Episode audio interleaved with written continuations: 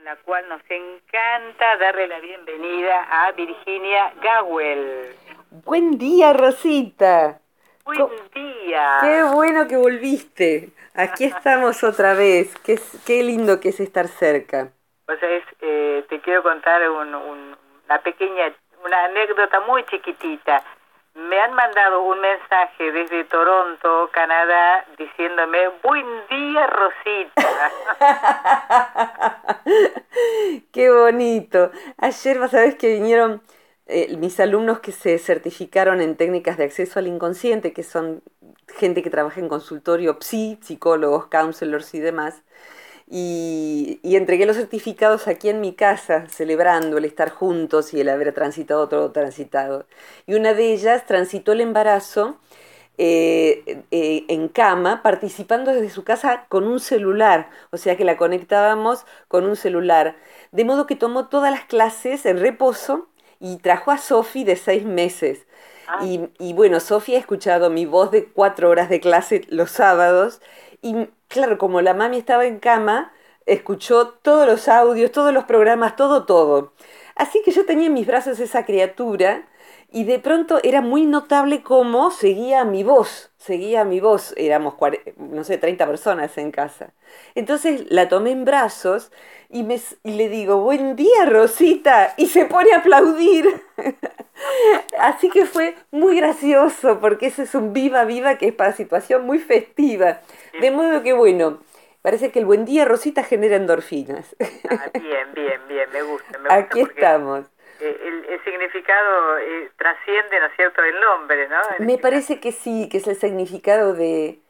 Eh, y tampoco es algo ficticio, creo que por eso las personas lo aprecian, porque quienes nos escuchan lo aprecian, porque es, es evidente que es cariñoso eh, y que mm, las dos sabemos, dentro de lo que es movernos en, en, los círculos de afecto en común, la importancia que tiene no quedarnos sin eh, ningún afecto amoroso expresado, el cariño, el aprecio, la estima, en los distintos grados de lo que nos rodea. Decir sos importante para mí, creo que si ese saludo que sale espontáneamente se traduce en que las personas también eh, lo repliquen con sus seres queridos eh, o con sus seres estimados, porque a veces es un vecino que, que ría sus flores, que nos saluda, que lo sabemos cercano, que sabemos que podemos contar con él. Pero así como solemos decir que no te queda un gracias sin decir, como dice Pedro Aznar, que no te quede un te quiero o un buen día con una sonrisa, sin, sin hacerlo, sin decirlo. Vamos cambiando el mundo con eso pequeñito. Así que, y hoy tenemos un tema súper interesante que de los muchos que mandaron, y quiero decir esto.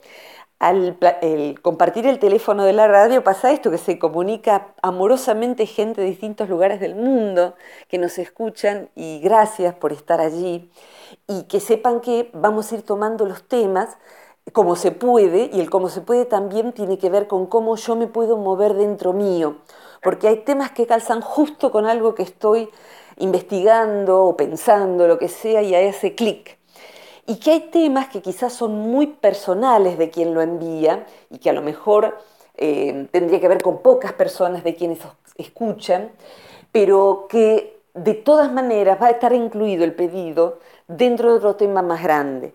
Por ejemplo, el exilio.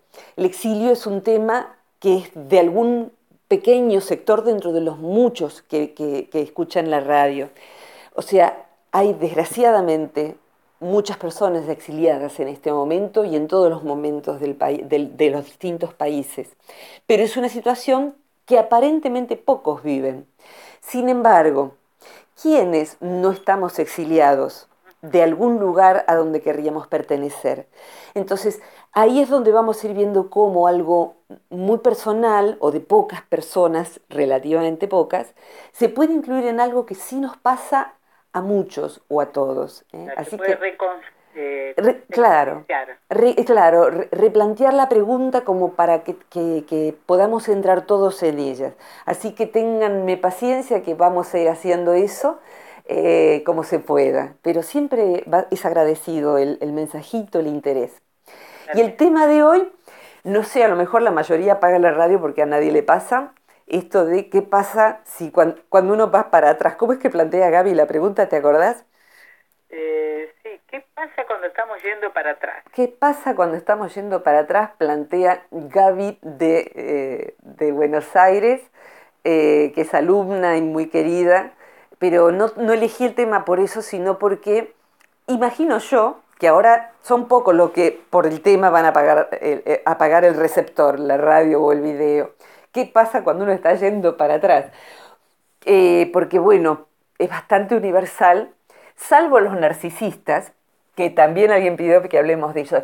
¿Qué son los narcisistas? Los narcisistas en un sentido, eh, en la psicología más formal, más allá del lenguaje de la calle, ya hablaremos de ellos, pero, y hemos hablado, es la persona que tiene tan alta, entre comillas, valoración de sí misma, que en verdad cree que nunca está yendo para atrás, que es súper, puede estar, ser un gurú iluminado, puede ser la más bella, puede ser el más inteligente, y le da la impresión que arrolla a su paso a todo el mundo. Entonces esta persona cree que no está yendo para atrás, pero hay veces en que está yendo marcadamente para atrás eh, y no se da cuenta. Y hay veces en que inclusive está yendo muy para atrás eh, pero menos que menos se da cuenta porque está siendo exitoso o exitosa la persona. Entonces la persona parece que le está yendo fenómeno en la vida, muy bien en la vida. Eh, la, ascienden de puesto, ha cambiado su vieja mujer por una más nueva, o su viejo esposo por un modelo más nuevo, eh, y se ha hecho unos cuantos arreglos faciales y de adiposidades y le parece que está divino. Ese sería un modo, ¿no? Cuántas personas famosas que son bellas, eh, que son rostros interesantes, eh, creen ir para adelante porque se hacen cirugías estéticas y uno dice, cuando la ve, dice, ¿qué se hizo? ¿Qué se hizo? ¿Por qué se hizo esto? Y esa persona quizás se mira al espejo y le parece que está yendo para adelante. Entonces, la pregunta de Gaby hasta la ampliaría diciendo que a lo mejor muchas veces que creemos creemos estar yendo para adelante, estamos yendo para atrás. Y muchas veces que creemos estar yendo para atrás, estamos yendo para adelante. Pero también muchas veces que creemos estar yendo para atrás, tengo que decir que estamos yendo para atrás. Así que así de complicado es el tema. Voy a procurar abordarlo siempre con tu ayuda. Lo primero que me... Gracias, Ron. Lo primero que me surge decir es que sí puede ser que estemos yendo para atrás. Eh, que sí, primero, ¿no? Podemos estar yendo para atrás. Segundo, podemos estar creyendo ir hacia adelante y estamos yendo para atrás, para el costado, para cualquier parte menos para adelante. Y tercero, puede ser que estemos creyendo ir hacia atrás y que no sea verdad, que no sea verdad, que sea como, como esa ilusión óptica que, que, a veces se muestra ahora en Internet, que uno no sabe si el tren está yendo para atrás o para adelante, según como lo mire, si la escalera sube o baja, o la bailarina gira a la derecha o a la izquierda, porque el cerebro organiza la imagen de manera tal que se podría ver de las dos maneras y las dos son antagónicas. Entonces hay veces en que creemos estar yendo para atrás, pero no estamos yendo. En, creo que el primer rubro, cuando eh, estamos realmente yendo para atrás, hay veces en que estamos realmente yendo para atrás y eso es casi sin retorno, si estamos yendo para atrás y para peor y después para peor. Y hay veces en que estamos yendo para atrás para luego ir hacia adelante con más fuerza. Entonces voy a tratar de ir eh, desenredando toda esta madeja. Voy a empezar por lo último para no marearme a mí misma. Eh, ustedes, todos nuestros escuchantes, nuestros oyentes, nuestros escuchantes, eh, me han escuchado hablar con Rosita de Carl Jung. Jung se escribe con J y se pronuncia así, Jung. Eh, Carl Jung eh, fue uno de los papás de la psicología transpersonal, que es esta que, amo desde, que, desde antes de recibirme como psicóloga en el 84. Fue un psiquiatra suizo y él habló de muchas cosas que me parecen muy importantes decir. Una de ellas es que cuando nacemos, nacemos para, nacemos con la, la vida que nos anima con mayúsculas, es una porción del todo que viene a evolucionar a través de la vida que es la vida de Rosita, la vida de Gaby, la vida de Virginia. De modo que cuando procuramos ir para adelante, hacer una vida digna, hacer una vida donde aprendamos cosas, donde tengamos vínculos cada vez más sanos, donde no se nos repitan patrones que son destructivos para nosotros o para los demás, es la gran tarea. A esa gran tarea, que es una tarea de evolución hacia algo mejor y que no necesariamente implica cambiar de, automóvil o de pareja o lo que fuere, podría implicarlo, pero no necesariamente. A esa vida, esa rueda se le llamó en su psicología proceso de individuación. Significa convertirme en un individuo, en una persona no dividida por dentro, no tan llena de contradicciones irreconciliables que me producen sufrimiento y que producen sufrimiento en los demás. Entonces, nacimos para evolucionar. Si nacimos para evolucionar, Podemos imaginarlo como una espiral, mm, como un caracolito que va desde el centro hacia afuera y cada vuelta es más amplia que la anterior. Pasa por los mismos puntos, ¿eh? pero cada vuelta es un poco más ancha, un poco más ancha, un poco más ancha. De hecho, ese caracolito es el símbolo de la psicología transpersonal, por eso el logo del centro lo tiene.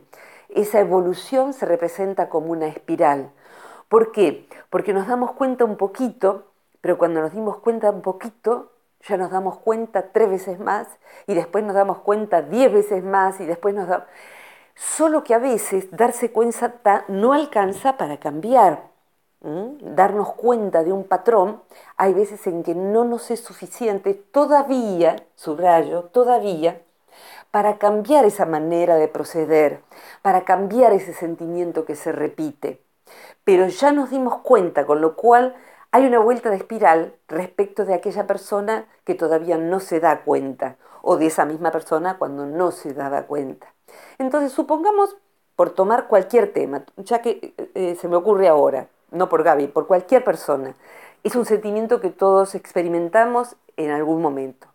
Alguien que es celoso, pongamos, bien, la persona celosa primero atribuye sus celos a la afuera, le parece que afuera está lo peligroso, que afuera la gente miente, celoso, desconfiado. Podríamos englobar un conjunto de rasgos, alguien celoso, alguien desconfiado, alguien que siente que siempre está por perder los afectos, alguien que siente que tendría que, ser mejor para ganar lo que tiene al lado eh, o para ser elegido. Entonces cela, envidia. Y le parece que el problema está afuera, ahí sería como el puntito central de la espiral o sea, todavía no hay un darse cuenta. Pero un día la persona, sobre todo si eh, tiene suficiente dolor y con ello posiblemente suficiente ayuda, posiblemente pida ayuda a un terapeuta, a un amigo, a alguien que tenga herramientas para acompañarle, y empieza a hacer algo que yo recuerdo la primera vez que leí esta expresión, eh, el trabajo sobre sí y le pregunté al señor que me había prestado el libro, la palabra trabajo estaba con mayúscula. Y yo pregunté por qué. Y es que la respuesta que recibí es que ese trabajo sobre sí, sobre los celos, sobre la envidia, sobre el sentido de la propia vida, va con mayúscula porque es lo más, más sagrado que podemos hacer en esta vida. Vivimos como barro fresco y, y somos el barro y somos a la vez los alfareros. Creemos que los alfareros han sido los otros, creemos que siguen siendo los otros, pero eso es así hasta que uno decida ser el alfarero de sí mismo, bajo cualquier condición que esté. Si esa persona se da cuenta de eso, de que puede trabajar sobre ese rasgo crudo, empieza a hacer un esfuerzo consciente de ver cómo cambiar, cómo convivir con esas emociones y cómo hacer para que esas emociones destructivas, como le llama el budismo, no le intoxiquen la vida propia y a la de los demás. Y es un largo, largo, arduo trabajo. No se trata de que prendemos la vela roja que transmuta las emociones negativas y entonces al día siguiente amanecemos recontra espirituales. Es arduo, no va el pensamiento mágico, no hay ninguna vela, lamento decir, para aprender que yo haya visto que diera resultado alguno, sino que va a haber que autoobservarse y trabajar con uno mismo, trabajar con uno mismo, trabajar con uno mismo.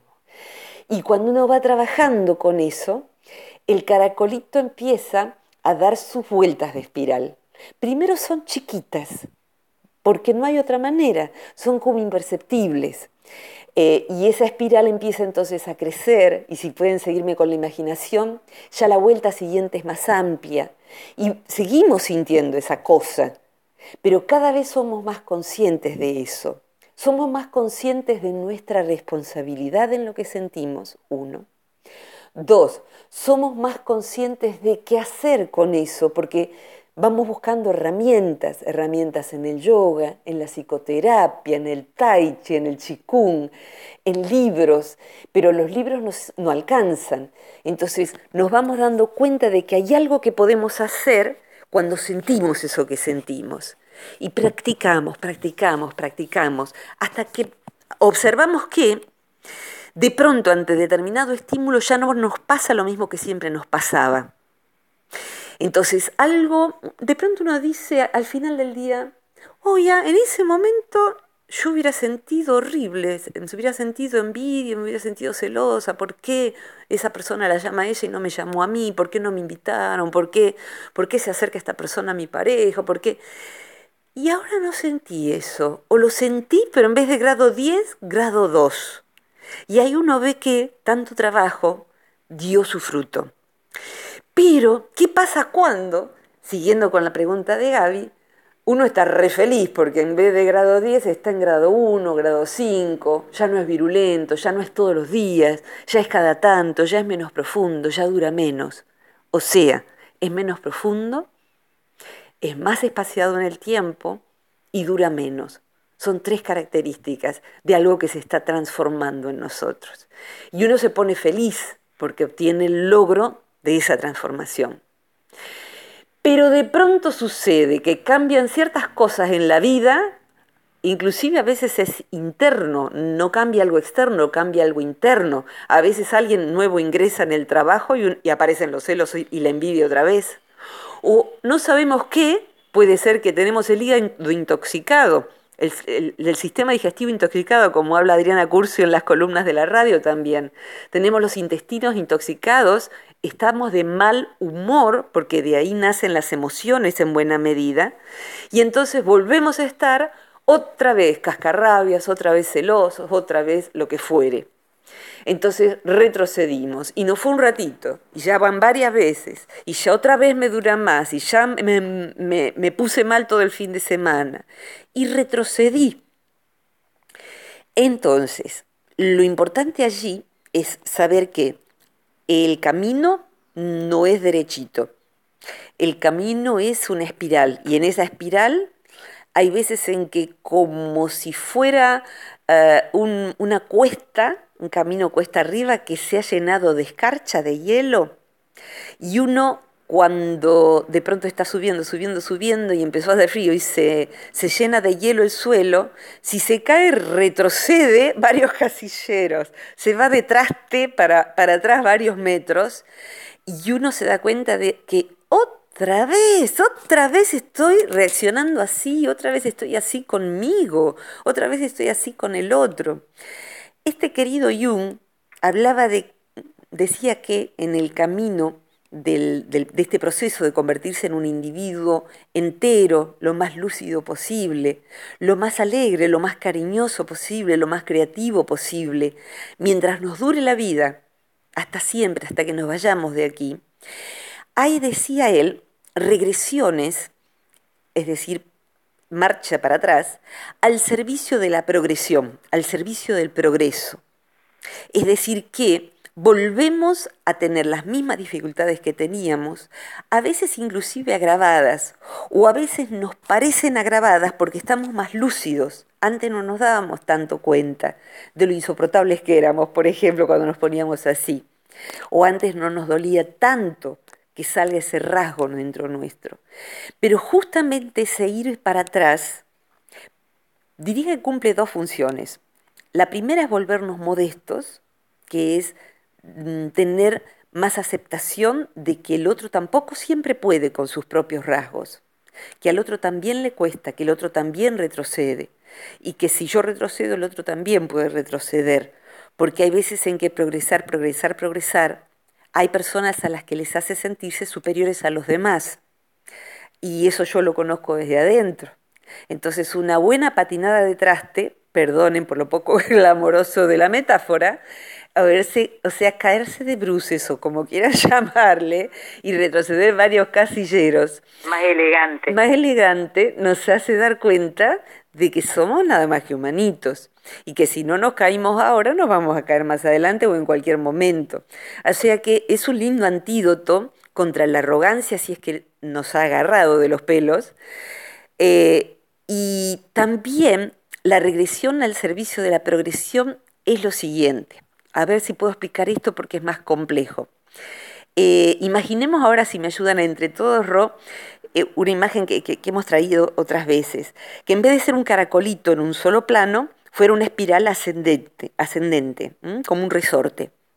Entonces uno va subiendo por ese espiral como si fuera una vaquita de San Antonio, ¿eh? esos bichitos tan simpáticos con el lomito colorado y manchitas blancas o negras, va subiendo por el espiral y cada tanto la vaquita tropieza y se vuelve para atrás y vuelve a subir porque es una vaquita de San Antonio, una mariquita también le llaman, es empecinado el bichito. Entonces vuelve a subir y vuelve a subir, se cae a veces, pero vuelve a subir. Y hay veces en que cuando va pudiendo subir, en cada vez que sube, ese rasgo cuando vuelve a aparecer, como tiene más lucidez, más conocimiento de sí, pues tiene también herramientas para eh, asimilar algo que hace el inconsciente, que es lo siguiente. El inconsciente tiene una inteligencia que le es propia. El inteligente tiene su propia inteligencia la inteligencia del inconsciente sabe, por ende, cuándo liberar, por ejemplo, ciertas emociones y recuerdos que están reprimidos, que están escondidos, para los cuales todavía quizás no estamos en condiciones de verlos. No estamos en condiciones de elaborar ese recuerdo, de compartirlo con otro, de no de que no se nos desarme toda la estructura si recordamos ese abuso, si recordamos eso, esa acción eh, mm, no muy lúcida que cometimos, porque a veces somos nosotros los que hemos abusado de poder, los que hemos abusado de la paciencia o del cariño de otro, los que hemos hecho algo que no está de acorde a lo que esperamos de nosotros mismos. Entonces, en algún momento de esa subida en espiral, el inconsciente libera información que es muy dolorosa, a veces es vergonzante para nosotros mismos, a veces nos llena de culpa traer eso a la conciencia. Pero recién en ese momento lo podemos asimilar, lo podemos ver, porque ahora sí nuestro inconsciente nos considera lo suficientemente maduros para dar una vuelta de rosca, para hacerse cargo de aquello y seguir subiendo la espiral. Cuando vemos que eso sale, sale mucha angustia, sale con mucha culpa, sale a veces con vergüenza. Em, entonces nos parece que estamos yendo para atrás, pero en verdad no estamos bajando en esa vuelta en espiral, sino que va a ser una nueva subida. Pero ahora requiere de esta bajada. Es muy común, por ejemplo, en personas que, haciendo este trabajo sobre sí, empiezan a encontrar eh, alegría en la vida, felicidad, bienestar. Palabras todas que en la Facultad de Psicología a veces ni se mencionan.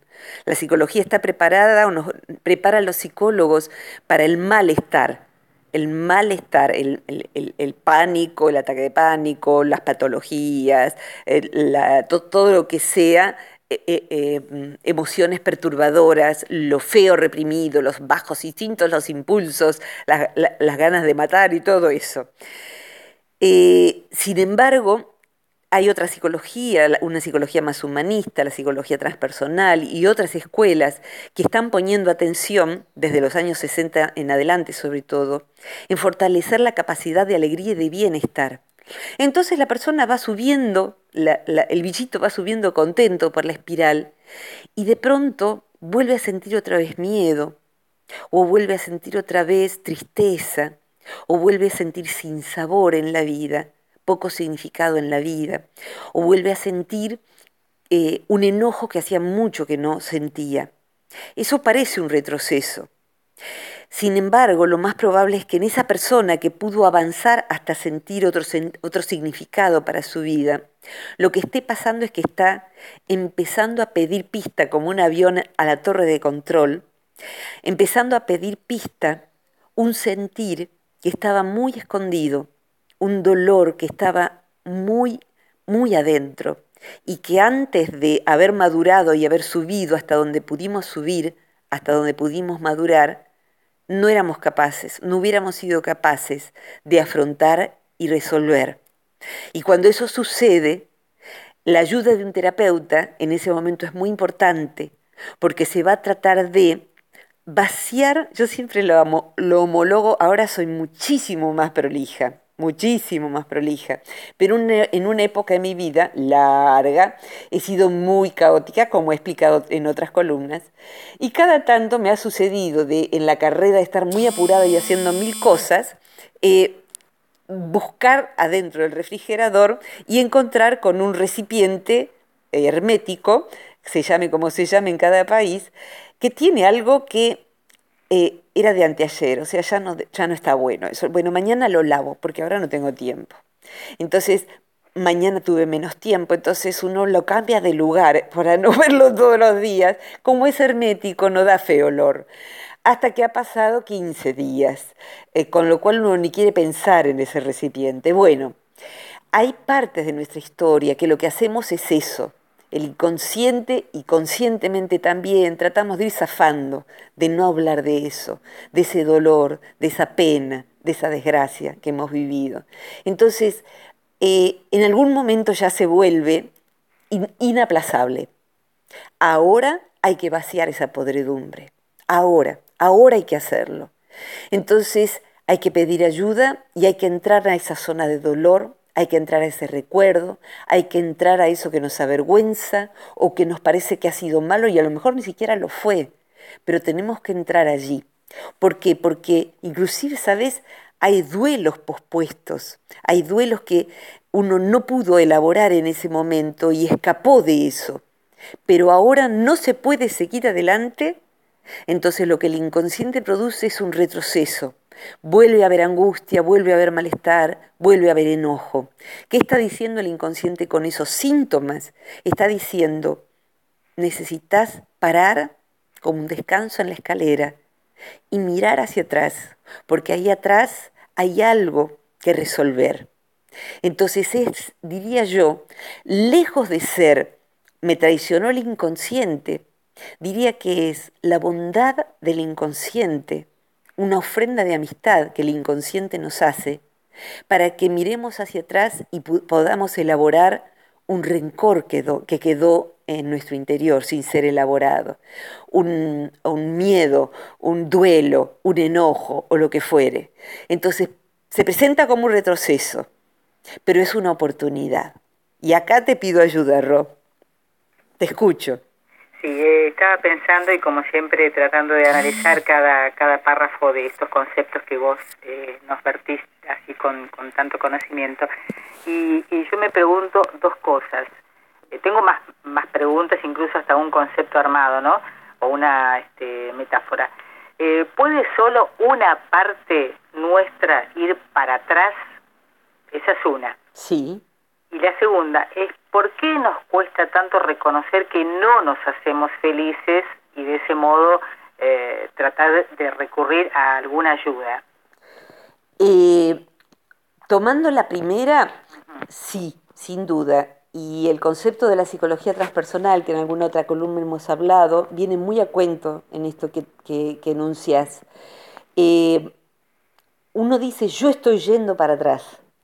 Así como uno dice, yo ya estoy recontra superado.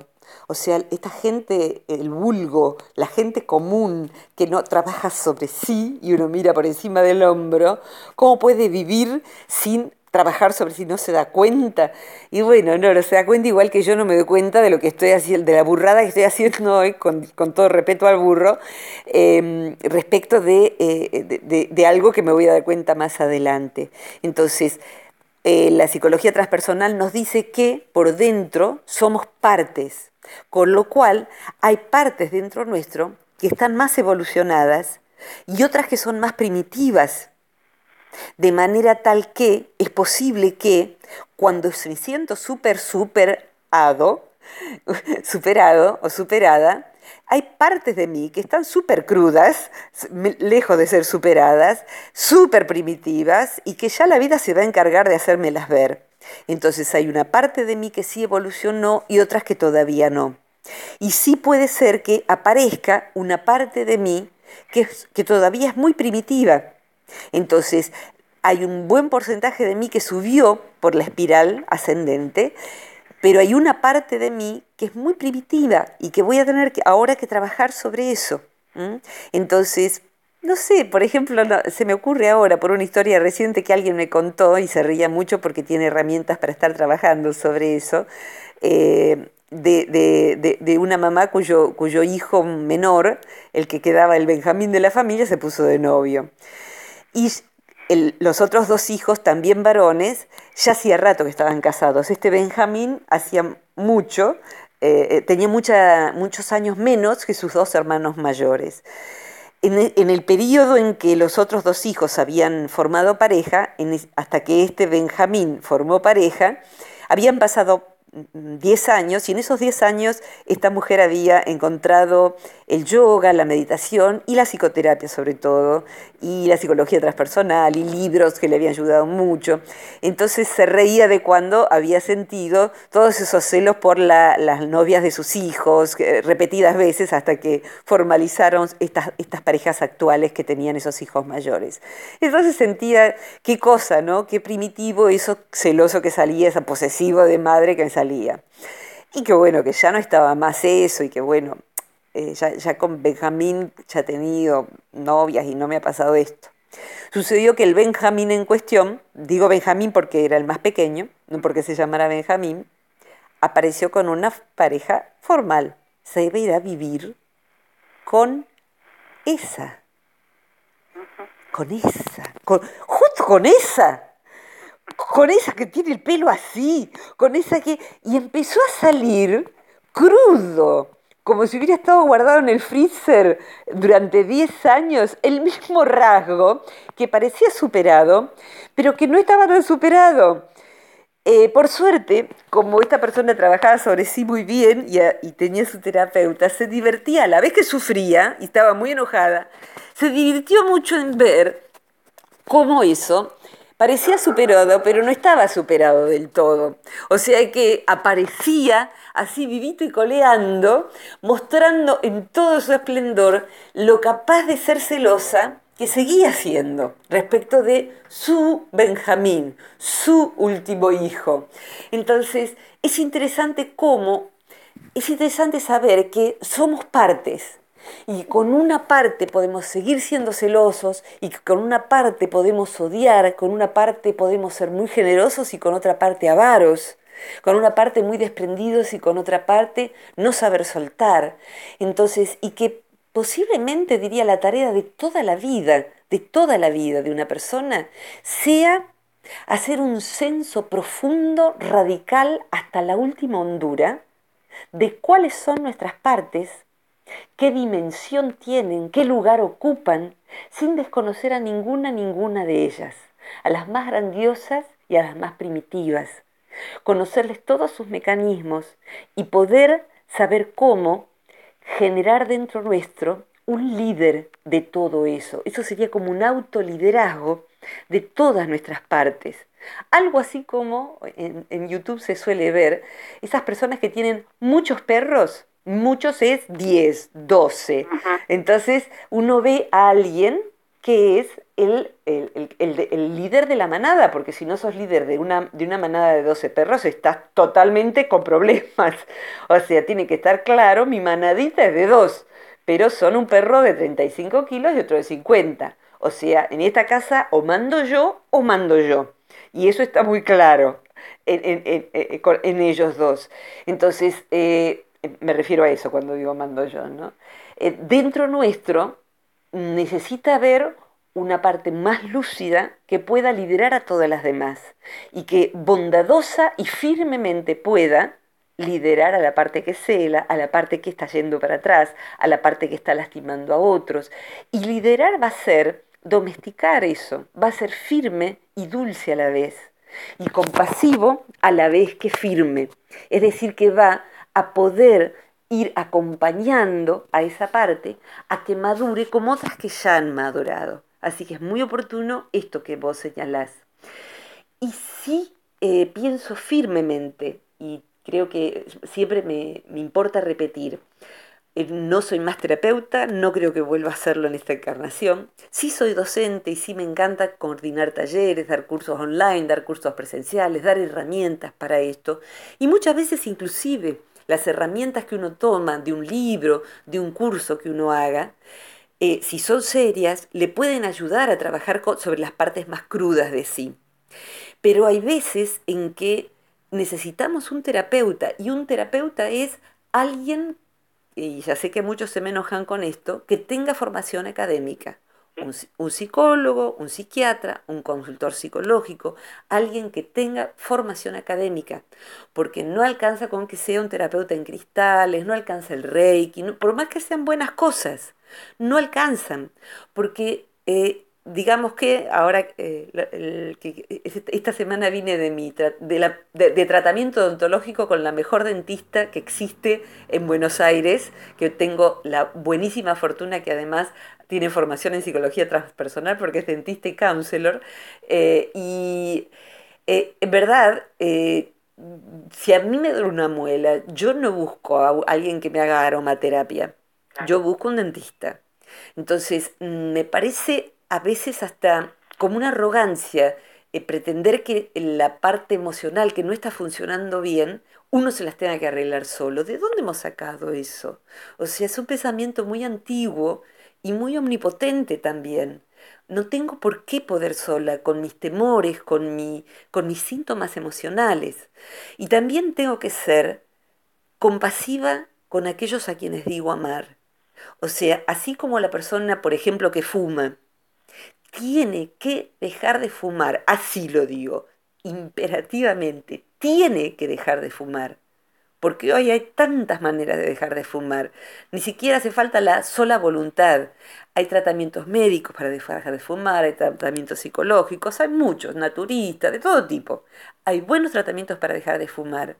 Pero así como el fumador convierte en fumador pasivo a su familia, Convierte en fumador pasivo al que está en la calle, inclusive al que se sienta en un bar. En Argentina no está permitido fumar en lugares públicos, eh, eh, encerrados, pero siempre convierte a alguien en fumador pasivo.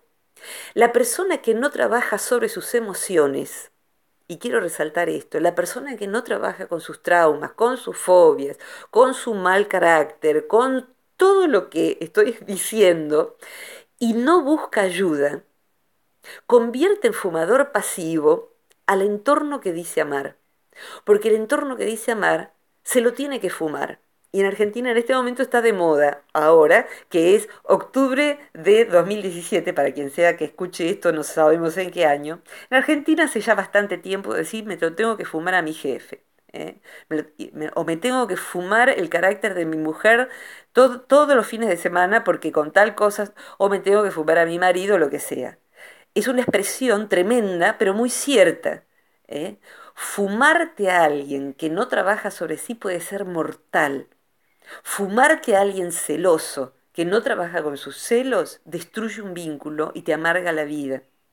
Pero que te fumen, no digo a vos, Ro, que nos fumen, que me fumen a mí, que me fumen a mí, mi estar encima sobre las personas, que me fumen a mí cuando yo ejerzo cualquiera de los rasgos de mí que son difíciles, como en cualquier persona, eh, no tengo derecho a eso. Así como no tengo derecho de echarle, imaginen esta escena, ¿no?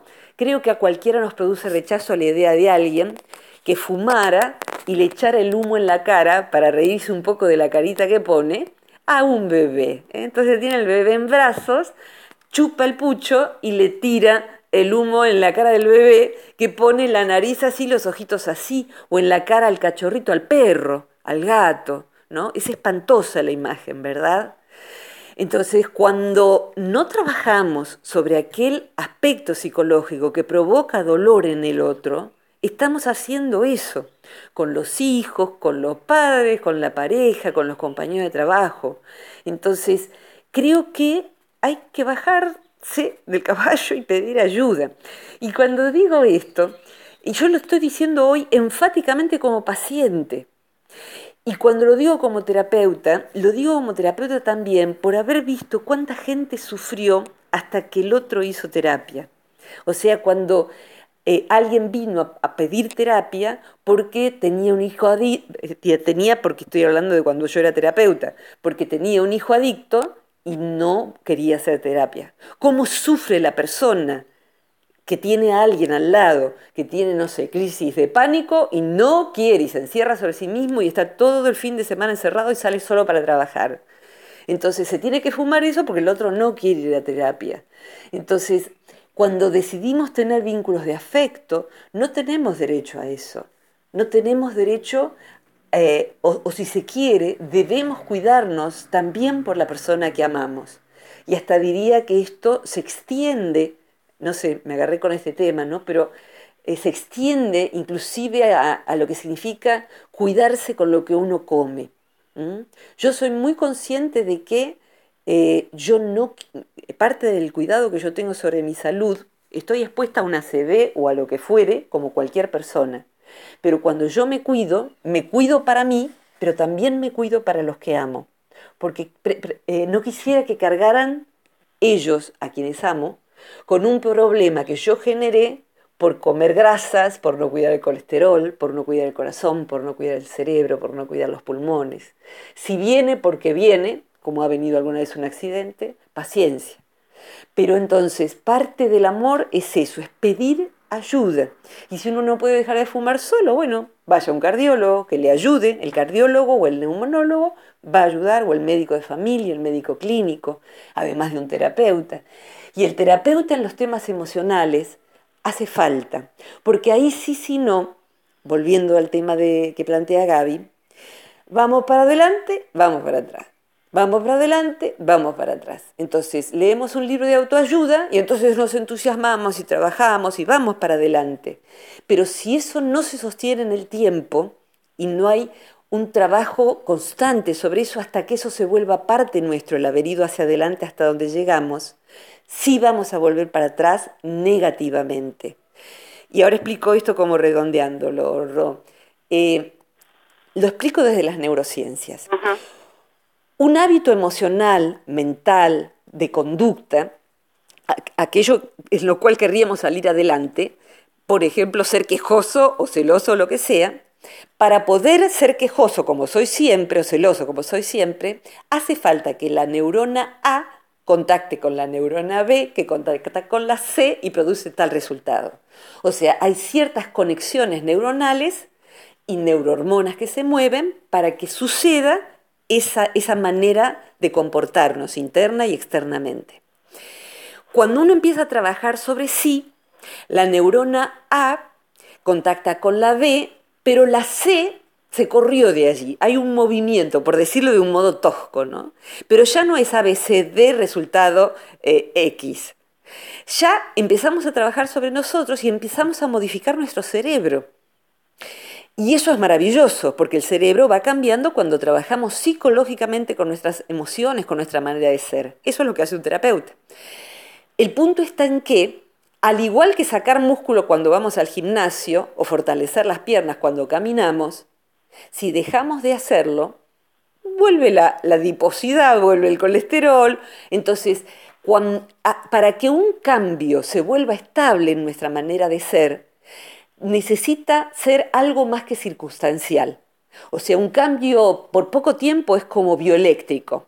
ABC en vez de D, X, ABC, X, ABC, X. Pero para que se vuelva para siempre, ABCX, necesitamos seguir siendo ayudados hasta que eso se convierta en proteína en nuestro cerebro. O sea, es parte de nuestras conexiones neuronales y eso no vuelve nunca más para atrás. Entonces, ese no volver nunca más para atrás implicó seguir trabajando, trabajando, trabajando. Yo veo a mi mamá los músculos que tiene, guarda con los bíceps de mi madre. Mi madre tiene unos bíceps eh, a los 86 años que parece de los que levantan pesa. ¿Por qué? Y porque manejó el arado, no fue por él. Manejó muchos años el arado y le han quedado para siempre unos bíceps muy fuertes, tiene mucha fuerza en los brazos, mucha más que yo. Pero ¿qué fue eso? Lamentablemente en su caso ser desde niña peón de campo. ¿eh? Y después, bueno, ahora jardinera de su propio jardín. Eh, para que podamos sacar buenos bíceps, en aquel rasgo que queremos transformar y sin que vuelva para atrás, hace falta ayuda y esa ayuda sostenida en el tiempo hasta que el terapeuta y el paciente ambos decentemente concuerden en que eso ya es una adquisición que ya quedó allí con buena firmeza y que vamos a seguir practicando, pero no fue un fin de semana, no fue el fruto de un retiro nada más, ni el fruto de terapia que hice un mes y ya, ya estoy bien porque ya se me pasó la verdad, ya no tengo miedo, qué fenómeno que es este terapeuta. En general no sucede así. Así que eso, darse tiempo hasta que eso se vuelva parte inherente a nuestro cerebro y por ende a nuestra conducta. ¿Mm? Perfecto. Virginia, la verdad que me, quedé pasmada. Creo que me puede incluir dentro del paquete que debe haber recibido varios cachetazos hoy. ¿eh? No, no era, mi, no era mi intención, no era mi intención. Los cachetazos no, no, no. Ah, ah, pero bueno, sí, todo el cariño y, las ganas de, de convidar esto, que si lo puedo decir así con énfasis es porque veo cómo funciona en mí, todo, todo esto. El volver para atrás, el procurar irse adelante, lo que sea, todo esto. De todas maneras, Virginia, eh, quiero decirte lo de la comparación y aparte como vos bien eh, eh, nos explicaste hace un ratito, nada funciona mágicamente, no es encender una velita y, que, todo, y que todo se modifique a partir de ese momento. No. se me ocurrió pensar esta metáfora, que recurrir a los libros sin hacerse cargo de un proceso sería como encender un motor sin maquinaria que impulsar. Y sí, exactamente es como, como leer un libro sobre las, mejores dietas que funcionan, pero comer lo mismo de siempre. no alcanza con eso. Y no alcanza con todo el respeto del reiki y de todo lo demás. Cuando no está acompañado eh, de, una buena terapia, es como ponerse perfume. O, olemos más lindo, claro que sí. Pero se va eso porque necesitamos un trabajo de fondo. Así que bueno, eso es por lo menos mi experiencia, ¿no? Lo que yo puedo compartir de, de, lo que vi vivir en, en, mi vida y de lo que he vivido yo. Gracias, Ro. Quiero hacer una aclaración. A ver. Eh, como nosotros damos la bienvenida siempre a las personas que se comunican desde el resto del mundo, queremos también eh, dejar eh, bien claro que todos pueden comunicarse, como lo hizo en estas últimas horas Alejandro de Lanús, que dice escucharnos en todas las columnas. Qué divino. Gracias Alejandro, gracias Gaby por la pregunta. Eh, gracias a todos los que se están comunicando. Y digo entonces dos cosas. Por una vaya a precisar la ayudita de, Romy. Eh, eh, una es que todas las columnas están en la página del Centro Transpersonal de Buenos Aires y ahí también hay cómo contactarse para recibirlas, recibir la notificación de que hay algo subido nuevo. Estamos en Facebook también, donde se sube todas las semanas, esto por mi propio nombre, Virginia Gawel, que se escribe con G de gato A, W E L eh, y en el, en el, muro de viaje en frecuencia también, que es de la radio, del programa tuyo y de, Mario Luis. Eh, y, también entonces damos el teléfono para que puedan mandar mensajes de WhatsApp proponiendo temas o mandando el comentario que quieran hacer sobre estas columnas. Eh, por favor.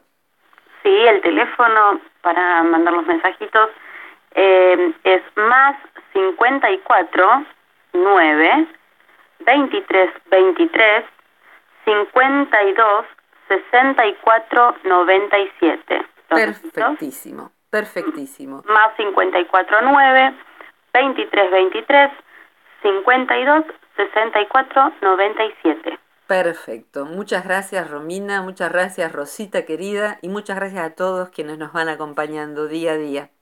Gracias Vir. Un abrazo muy grande. Hasta la próxima. Gracias Virginia. Cariños. Un, un, buen comienzo de mes porque este mes que comienza el día 4 es tu cumple. Exactamente, sí, sí. Ahí vamos a hacer los 56, ¿eh? Ahí, ahí me están esperando, parece.